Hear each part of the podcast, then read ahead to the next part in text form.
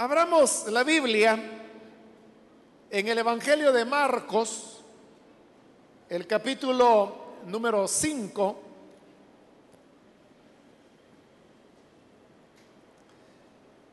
Ahí vamos a leer, pueden compartir la Biblia con aquellos que no la han traído para que juntos podamos leer lo que la escritura dice. Marcos capítulo 5, versículo 17 en adelante. Entonces la gente comenzó a suplicarle a Jesús que se fuera de la región. Mientras subía Jesús a la barca, el que había estado endemoniado le rogaba que le permitiera acompañarlo. Jesús no se lo permitió, sino que le dijo, vete a tu casa, a los de tu familia, y diles todo lo que el Señor ha hecho por ti y cómo te ha tenido compasión.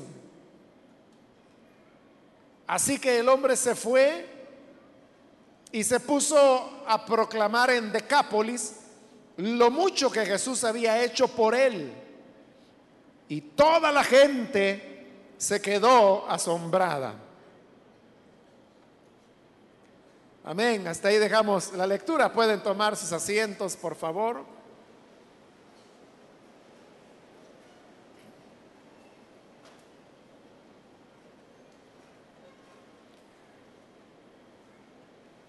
Hemos leído el pasaje que nos cuenta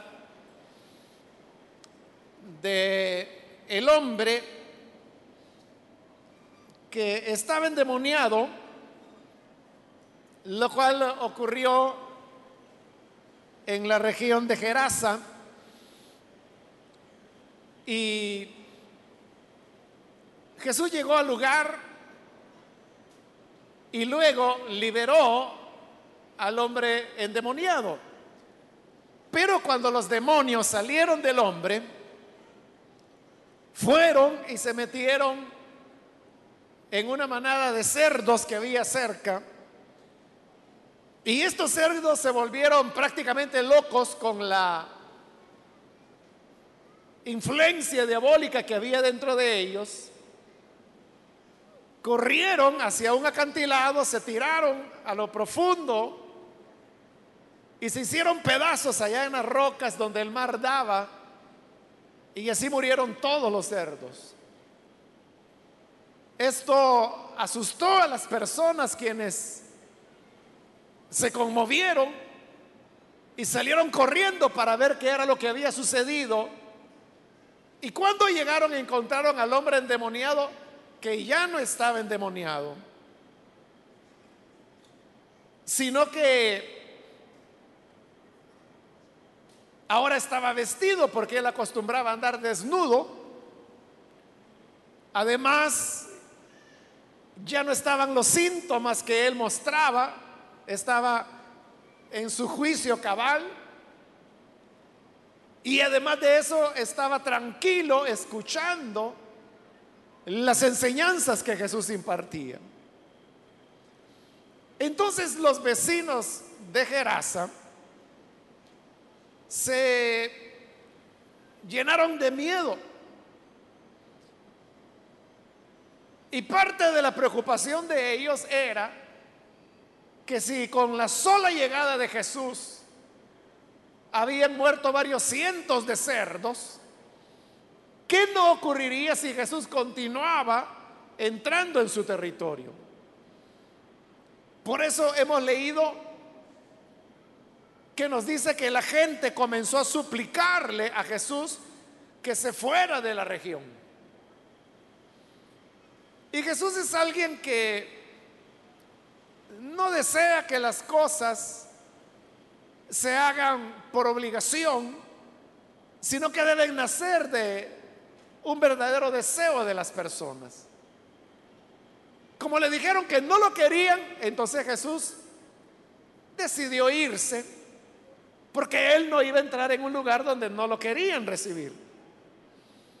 Entonces volvió a la barca en la cual había llegado, pero cuando ya estaba por partir, el hombre que había estado endemoniado le suplicó a Jesús que quería ir con él. Obviamente que él quería ir porque estaba muy agradecido con lo que Jesús había hecho a liberarlo. Pero lo extraño es que Jesús le dijo que no, que él no podía ir con él. Leímos que dice que Jesús no se lo permitió. Por el contrario, le dijo, vete a tu casa a los de tu familia y diles todo lo que el Señor ha hecho. Jesús no permitió que el que había estado endemoniado se fuera con él. Pero había una razón por la cual él lo quería dejar. Y es que a Jesús no le estaban permitiendo entrar a Gerasa. Al contrario, le dijeron, vete, no queremos que estés acá. Entonces Jesús dijo, bueno, está bien, pero el que sí se quedaba era el hombre que había estado endemoniado. Porque él era vecino de Gerasa. A él no lo podían echar porque esa era su tierra. Ahí estaba su gente, su familia. Pero había algo más importante. Y es que él era el que había estado endemoniado. Y ahora era libre. Ahora estaba bien. Los vecinos le impidieron al que había hecho el milagro que se quedara. Pero no pudieron impedir que el milagro ocurrido siguiera con ellos. El que hizo el milagro se fue, pero el milagro hecho se quedó. Porque donde quiera que este hombre iba, lo conocían. Sabían que era el que había estado endemoniado, el que andaba desnudo, gritando, hiriéndose con las rocas. ¿Qué es lo que la palabra del Señor dice que él hacía? Pero ahora él estaba sano. Y donde quiera que iba, su presencia, su cordura, hablaba de que algo había ocurrido ahí. Y lógicamente la gente le preguntaba, oye, ¿qué fue lo que pasó? Y él decía, bueno, Jesús fue el que vino y los demonios salieron. Les contaba la historia. Dice el versículo 20 con el cual terminábamos la lectura, que el hombre se fue, obedeció a Jesús, se quedó. Y fue a su familia, fue a los suyos. Y luego dice, se puso a proclamar en Decápolis lo mucho que Jesús había hecho por él. Decápolis realmente no era una ciudad, sino que eran diez ciudades. Decápolis, deca que significa diez y polis que significa ciudad. Diez ciudades. Y eran diez ciudades las que había en esa región alrededor del lago de Galilea. Y por las diez ciudades, él anduvo contando lo mucho que Jesús había hecho, el resultado de eso, dice que toda la gente se quedó asombrada. Jesús no estaba ahí porque no le habían permitido quedarse. Le suplicaron que se fuera y Jesús educadamente se fue. Pero el hombre en quien él había hecho esa transformación, se quedó y él fue a anunciar a las diez ciudades y la gente creía porque dice que se quedaban asombrados de lo que el hombre contaba.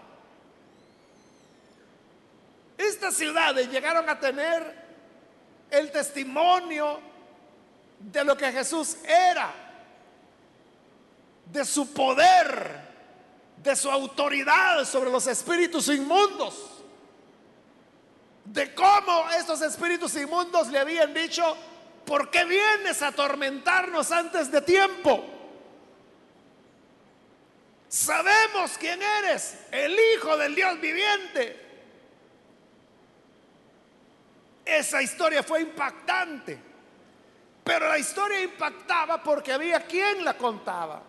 Y quien la contaba era el mismo que había estado endemoniado. Eso transformó las condiciones que se vivían dentro de la región de Gerasa donde estaban las diez ciudades, las llamadas Decápolis.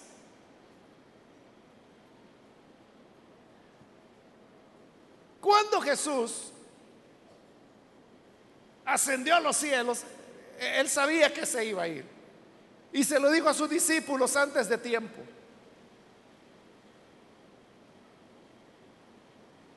Les digo, hagan que les penetren bien estas palabras en los oídos, porque el Hijo del Hombre será entregado en manos de pecadores, será muerto y resucitará al tercer día.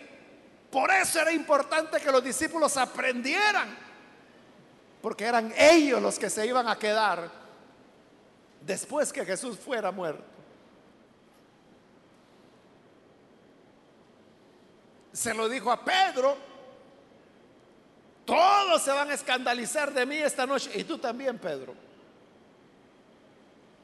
Aunque estés ahí jurando y perjurando de que no me negarás, aunque tengas que morir, tú vas a ser el primero en salir corriendo. Pero después le dijo, volverás y afirmarás a tus hermanos. Entonces él estaba anunciando que ellos eran los que tenían que continuar la obra. Ahora Jesús se fue, ya van a ser dos mil años de eso. Pero nosotros somos los que ahora nos hemos quedado. Y es a nosotros a los que el Señor nos dice, ve a tu casa, ve a tu familia, ve a los tuyos y cuéntales todo lo que el Señor ha hecho por ti, cómo ha tenido compasión de ti porque los que van a contar son los instrumentos que Dios utiliza para transformar, para cambiar, para que las cosas sean diferentes. Por eso es que el tema que tenemos ahora ahí está en letras grandes, transformación.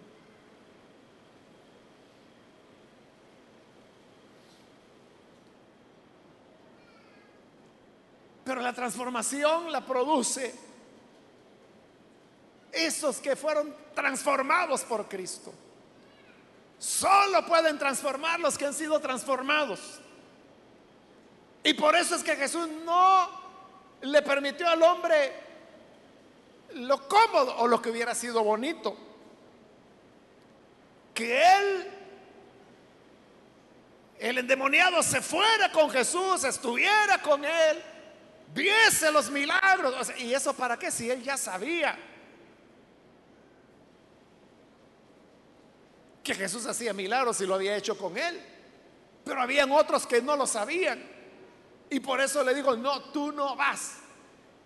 No te vas en la barca, pero sí irás a tu familia, a los tuyos. Y el hombre entendió, fue, predicó, anunció en toda Decápolis. Y toda la gente se asombraba porque él hablaba del poder que Cristo tenía para transformar las cosas. Ese mismo poder es el que el Señor te ha dado a ti. Porque si tú has sido alcanzado por el Señor, si la palabra de Dios ha llegado a tu vida, si el toque de la mano de Jesús ha llegado a tu corazón, entonces tú has sido transformado. La compasión del Señor se ha derramado sobre ti. Muchas cosas el Señor ha hecho contigo, pero lo que tienes que hacer es ir y contar, compartir, decir toda la compasión que el Señor ha tenido, decir todo lo bueno que el Señor hizo contigo. Ve a los tuyos, ve a tu familia, ve a tus poblaciones, ve a tus vecindarios, ve a tus ciudades, ve a tus colonias.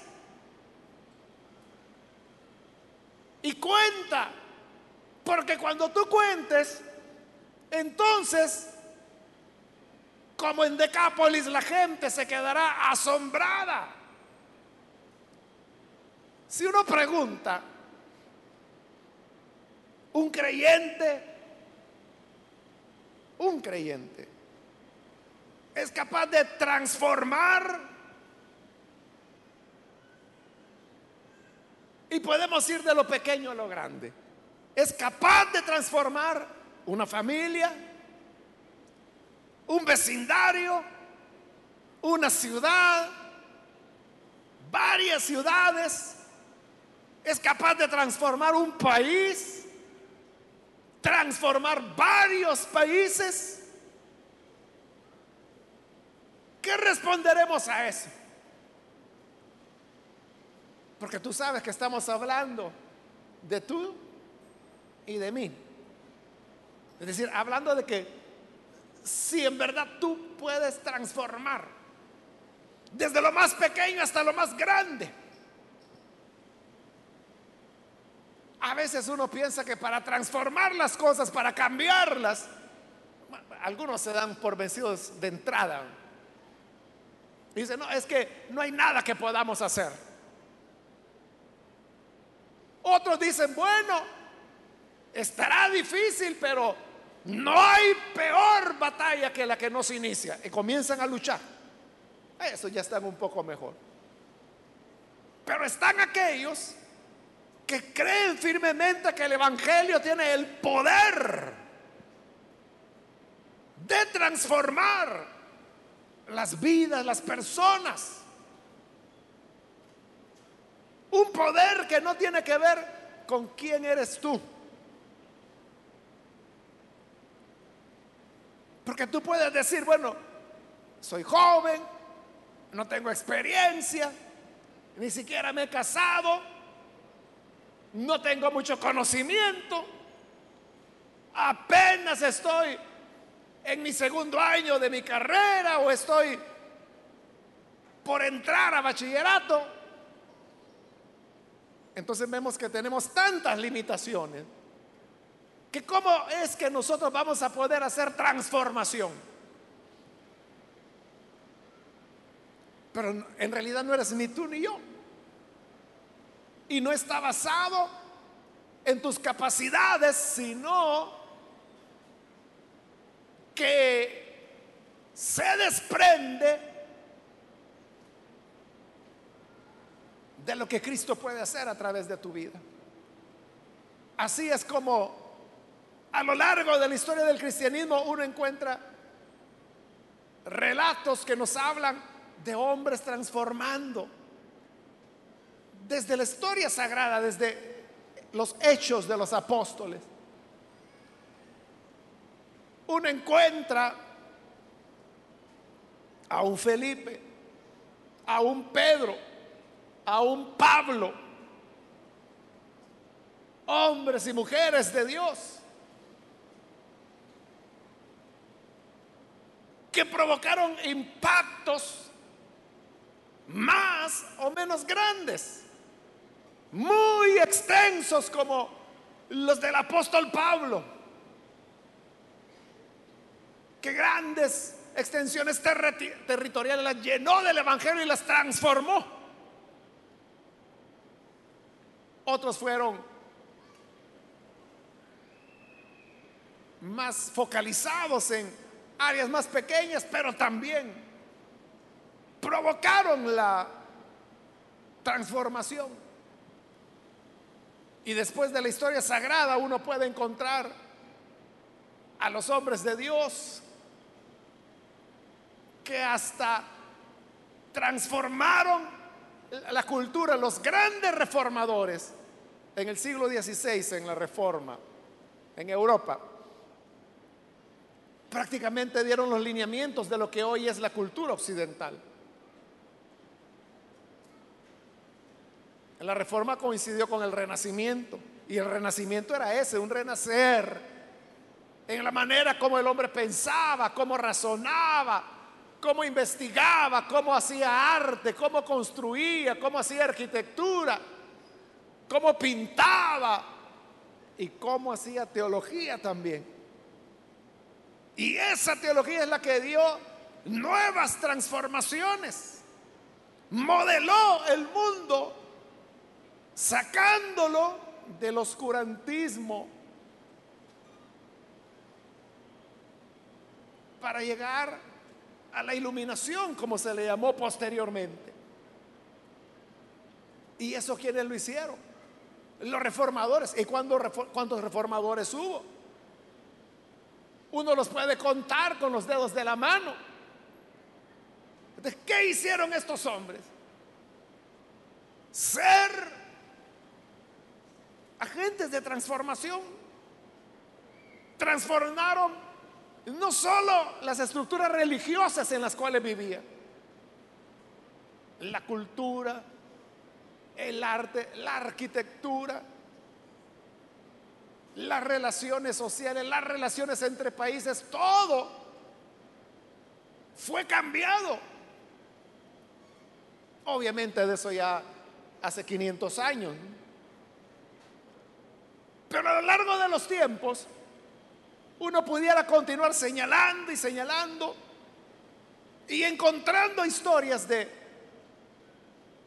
cómo a veces una persona puede provocar cambios profundos. Quiero hablarles de un hombre de Dios. Él es un alemán. No es muy conocido.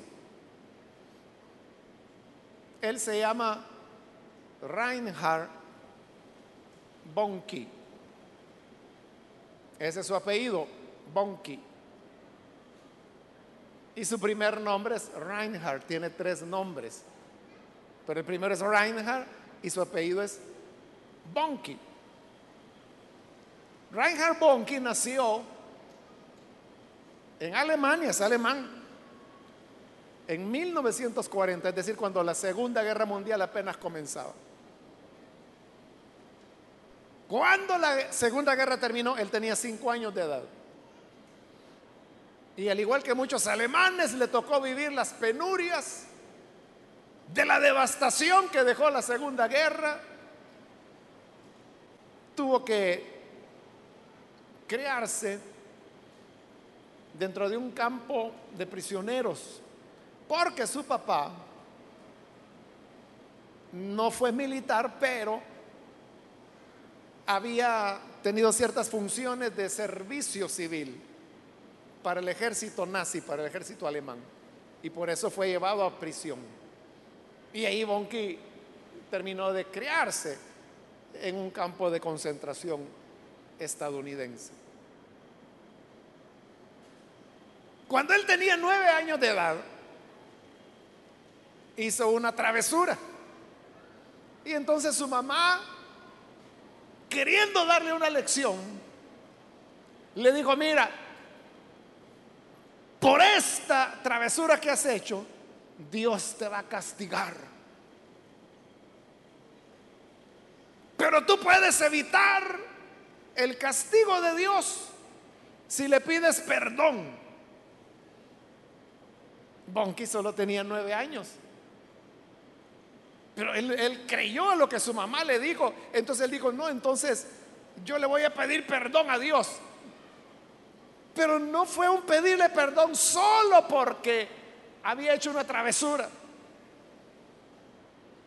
sino porque lo que se estaba produciendo en él era un nuevo nacimiento.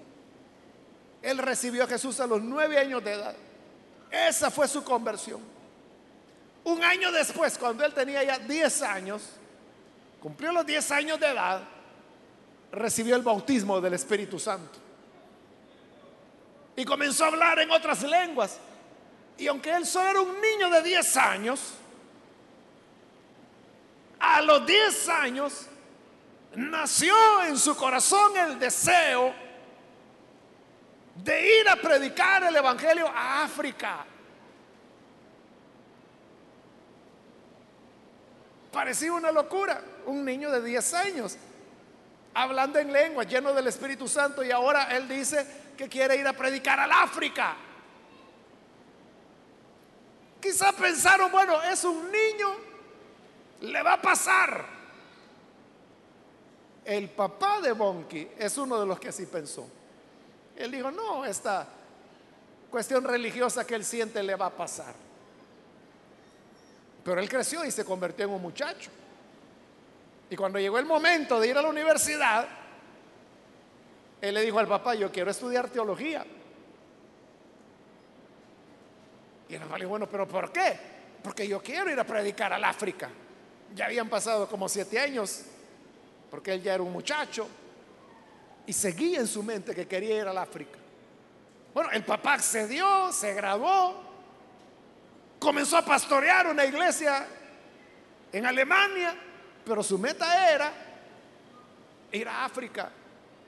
Se enamoró y cuando se iba a casar con la joven con quien se casó, le digo, mira, yo quiero casarme contigo, pero yo mi vida la quiero vivir en el África. Yo siempre desde los 10 años de edad he querido ir a predicar al África. Así que si tú quieres ir conmigo, que vayamos al África,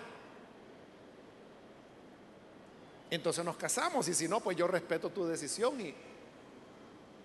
Pero él dijo, está bien, si Dios te llama al África, vamos al África.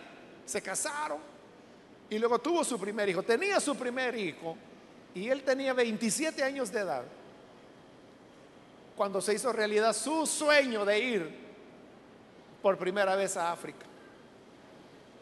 Fue en el año de 1967. Todavía estaban naciendo algunos de los papás de ustedes.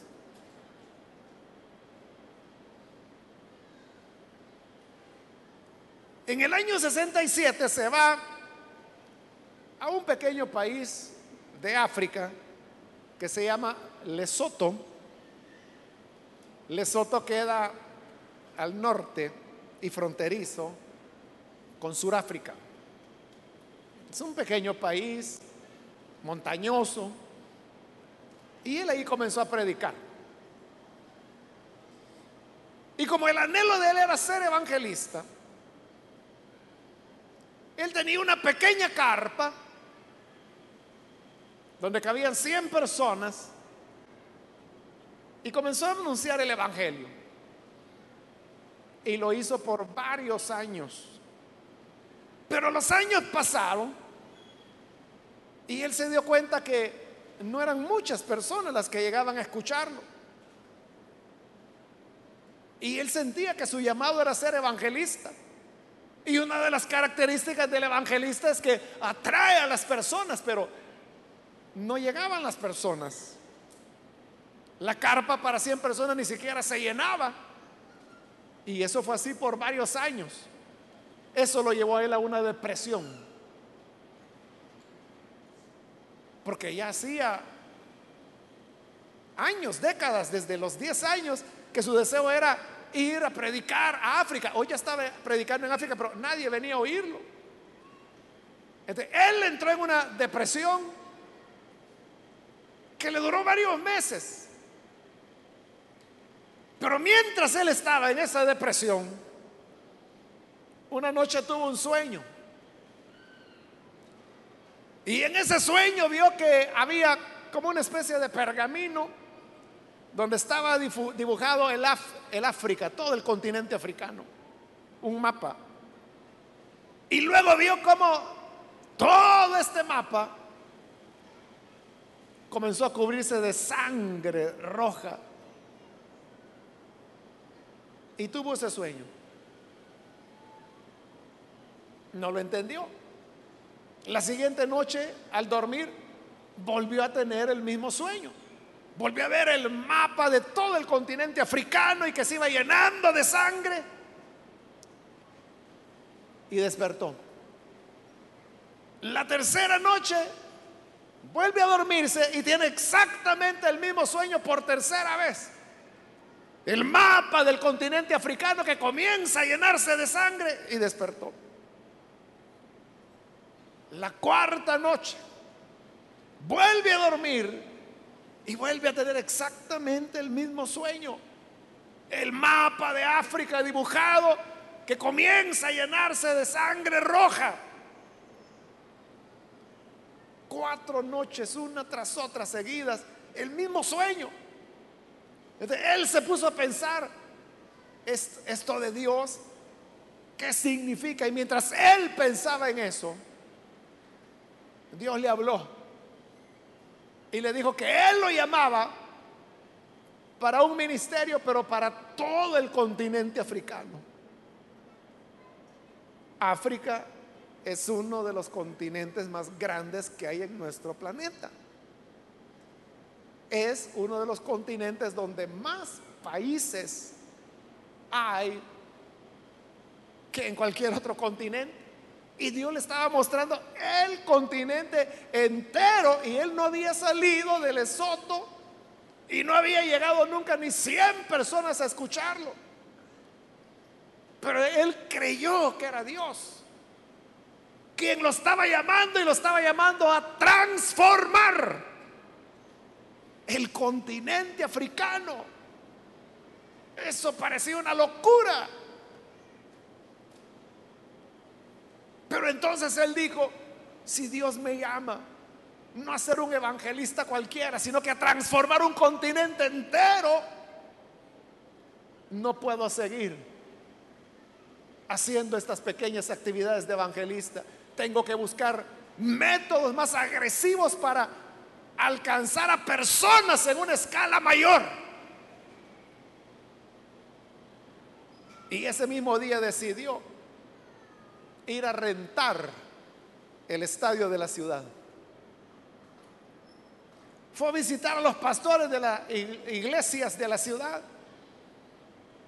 y les dijo, vamos a hacer una cruzada en el estadio. Y todos le dijeron, está loco. Si usted no le llegan ni a 80 bajo la carpa, ¿cómo va a tener lleno un estadio? No le creyeron. Unos pocos pastores lo apoyaron y de no muy buena gana. La primera noche en el estadio llegaron alrededor de 100 personas. ¿Se pueden imaginar eso? Un estadio y solo 100 personas.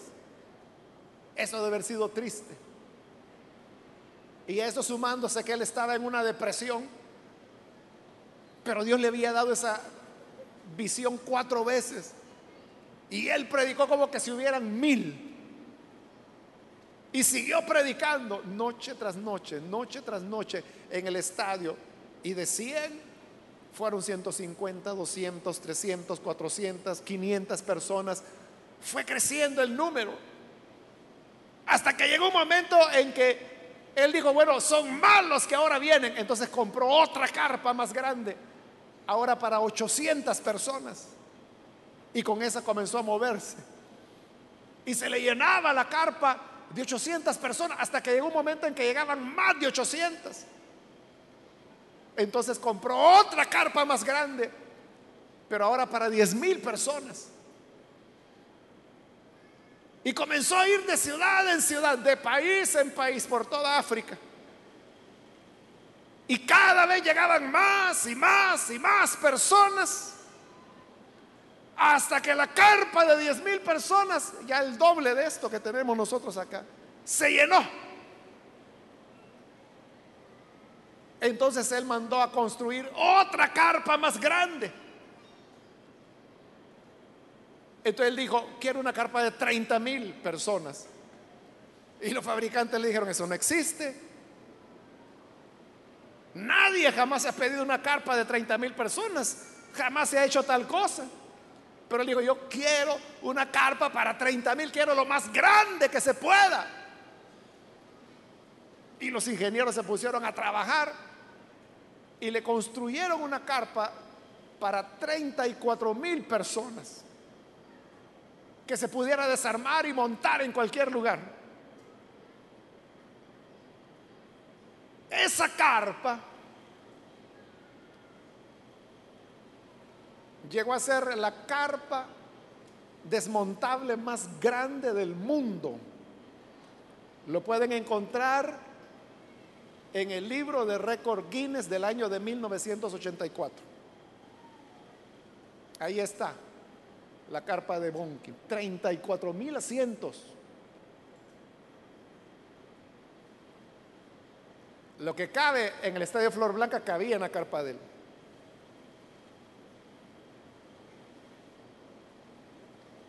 Ya eran 34 mil personas y él siguió de ciudad en ciudad. Y llegó un día en que habían anunciado la gran cruzada.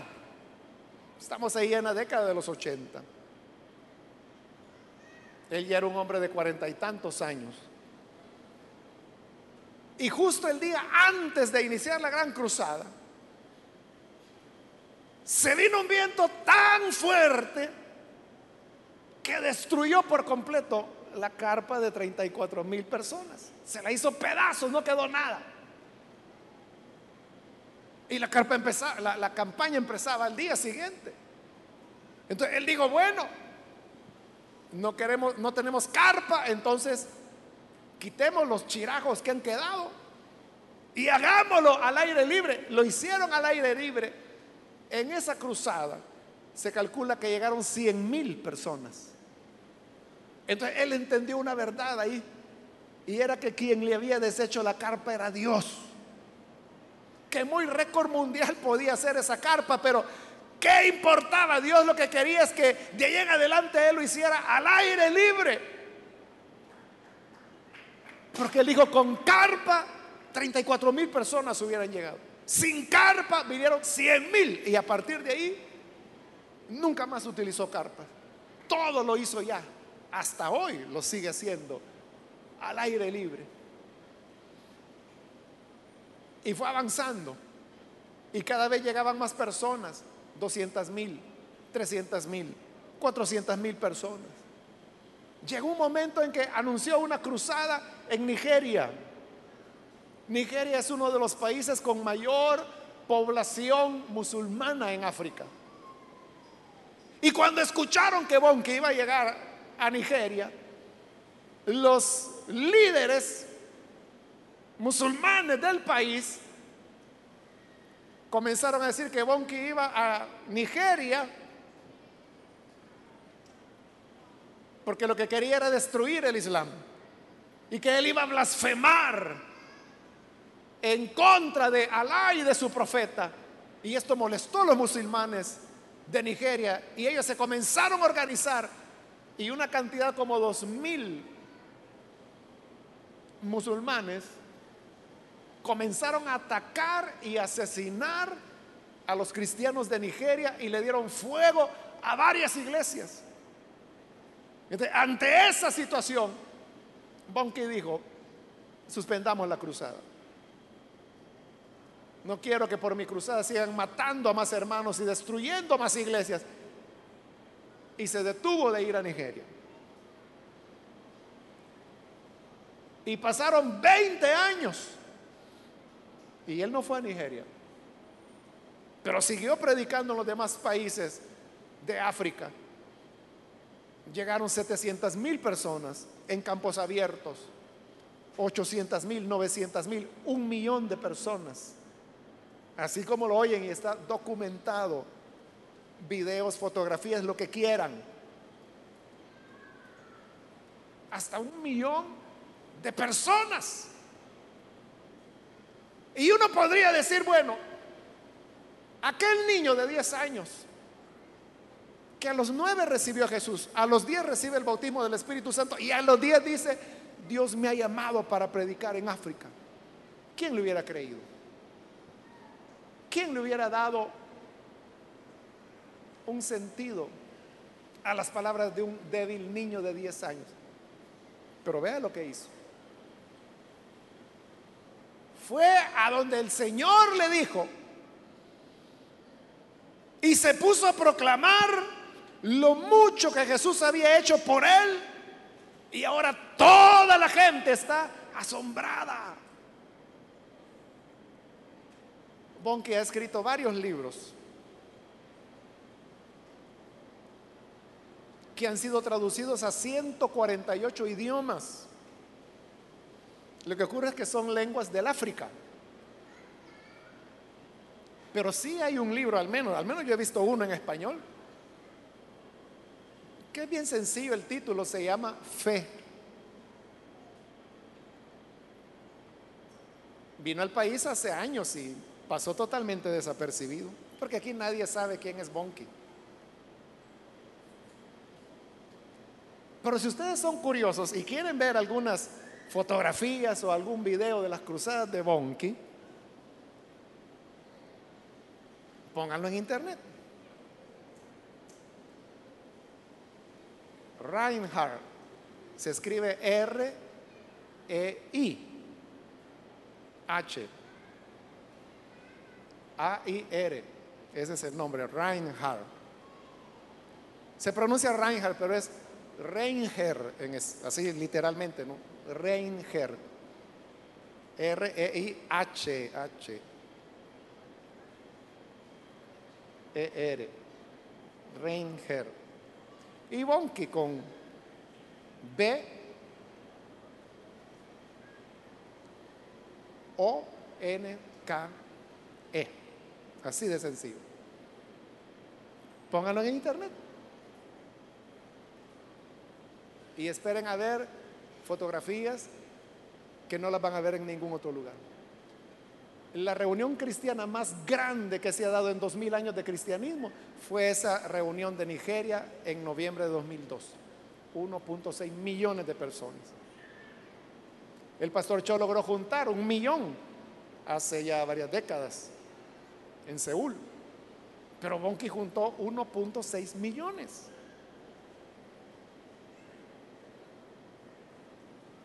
Es, cierto lo que le estoy diciendo. Y es un hombre de Dios que está vivo todavía, 74. Bueno, este año va a cumplir 75. se puede, una persona puede transformar. Sí, sí. Por eso es que Jesús sabía que no perdía nada con que la gente te dijera, por favor, vete. Jesús dijo, no hay problema, yo me voy. Pero ahí les dejo una bomba. Ahí les dejo al hombre transformado. Y ese hombre hizo que toda la gente de Decápolis se asombrara de las maravillas que Jesús había hecho.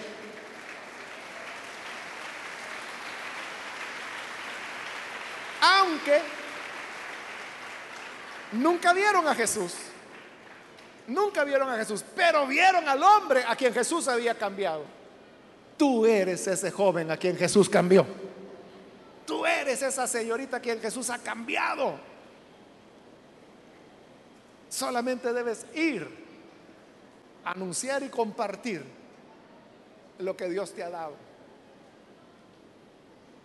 Si hay un hombre que pudo transformar uno de los continentes más grandes del planeta, ¿cómo no vas a poder transformar tu familia, tu barrio, tu colonia, tu comunidad, tu ciudad, tu país.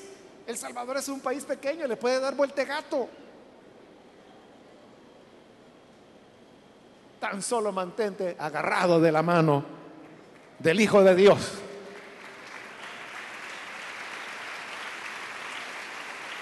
Así es. Y entonces habrá transformación de lo que sea. Vamos a orar, vamos a cerrar nuestros ojos. Vamos a inclinar nuestro rostro. Quiero hacer una invitación para las personas que todavía no han creído en el Señor Jesús como su Salvador, pero si tú has escuchado hoy la palabra Y te das cuenta que con Cristo se pueden hacer maravillas. Se puede transformar aquello que el hombre cree que es imposible. África hay mucho animismo, hay mucho vudú, cualquier cosa menos cristianismo. Pero ahí es donde las iglesias más grandes y las reuniones más grandes de toda la historia del cristianismo se están produciendo. Porque hubo un hombre que tuvo de Dios la visión de cubrir con la sangre de Cristo todo el continente. ¿Quieres tú ahora ir a donde Dios te llama? Puede ser lo más sencillo. Pero todo debe comenzar porque tu vida sea cambiada. Nadie puede transformar, como lo dije, si no ha sido transformado. Pero hoy Cristo está aquí para transformarte. ¿Quieres que Él cambie tu vida? Ahí en el lugar donde tú te encuentras, ponte en pie en señal que deseas recibir al Hijo de Dios. Y vamos a orar por ti. Cualquier persona, cualquier amigo, amiga que necesita venir para creer en el Hijo de Dios, puedes ponerte en pie. Vamos a orar. Cree en el Hijo de Dios. Que aquel que puede transformar continentes, claro que podrá transformarte a ti. Si tú te preguntas, ¿y si no cambio? ¿Cómo que no vas a cambiar? Si aquí no se trata de tu fuerza de voluntad, no se trata de tu carácter, no se trata de lo que otra persona pueda hacer por ti. Se trata de lo que el que resucitó de entre los muertos puede hacer por ti. ¿Quieres recibirlo? Ponte en pie. Cualquier amigo, joven, señorita, que quieres creer en Jesús, ponte en pie ahora. Ven, vamos a orar. Dios tiene planes grandes para ti. No vale la pena que te gaste la vida en alcohol, en drogas, en inmoralidad. ¿Y eso de qué sirve? Solo tienes una vida. Aprovechala.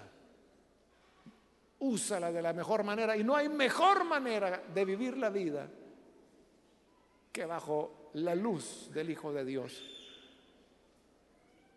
¿Necesitas venir? Ponte en pie. Cree en Jesús. Ven. Hoy es tu momento con toda confianza ahí en el lugar donde te encuentras, ponte en pie y vamos a orar.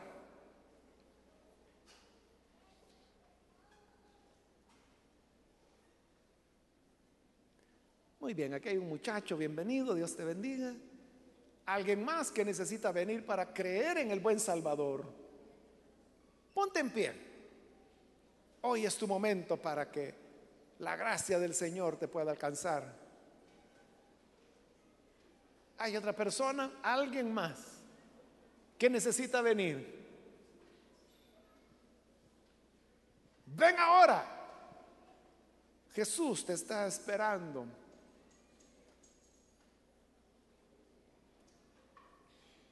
Muy bien, aquí hay otro jovencito que viene, bienvenido. Dios te bendiga. Alguien más que necesita pasar puede ponerse en pie. Ven que el Hijo de Dios te está esperando. Muy bien, aquí hay una joven, Dios te bendiga, bienvenida. Y de este lado hay otra señorita, bienvenida también. Alguien más que necesita venir. Pasa. Jesús te espera. Alguien más que necesita venir. Ven con toda confianza. Hoy es el momento que Dios ha preparado para ti. ¿Hay otra persona?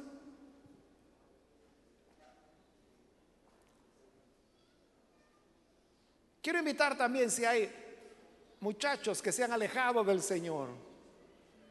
¿Para qué te alejaste? ¿Valió la pena?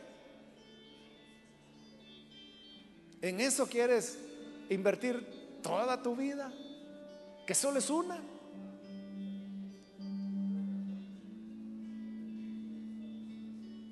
Muy bien, aquí hay otro joven. Bienvenido. ¿Alguien más? Acá hay otro niño. Bienvenido también. De este lado hay otro muchacho. Bienvenido. Y aquí hay otro jovencito. Bienvenido también.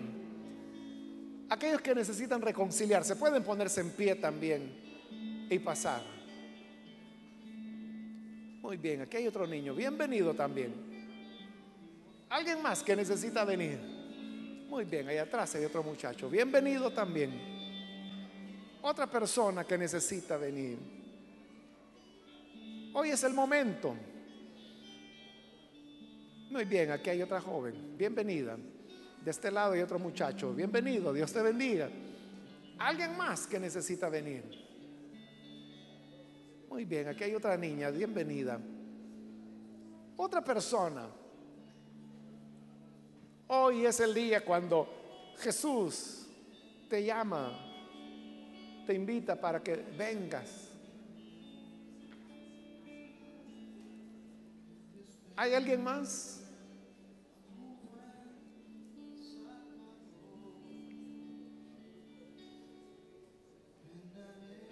Muy bien, aquí hay otra niña. Bienvenida. De este lado hay otro jovencito. Bienvenido también. ¿Alguien más?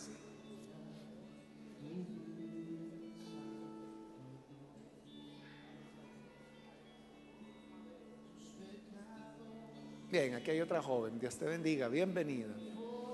Y aquí hay otra joven más. Bienvenida también. ¿Alguien más? De este lado hay otra joven. Bienvenida. ¿Alguien más que necesita pasar? Ven. Es primera vez que quieres entregarte al Hijo de Dios. Muy bien, aquí hay un muchacho, bienvenido. De este lado hay una niña, bienvenida también. ¿Alguien más? Bien, aquí hay otro jovencito, bienvenido. Aquí adelante hay otra niña, bienvenida. De este lado hay otro joven, bienvenido. Otra persona que necesita venir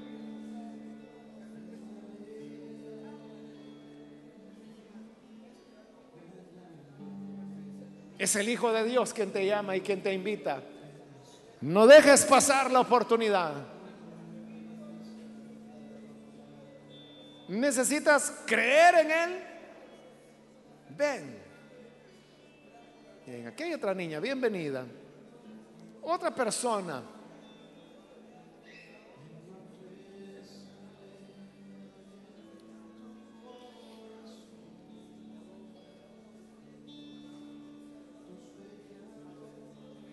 Voy a finalizar la invitación, pero si hay alguien más que necesita venir al Señor por primera vez o reconciliarte, ponte en pie. Ponte en pie ahora y vamos a hacer esta oración.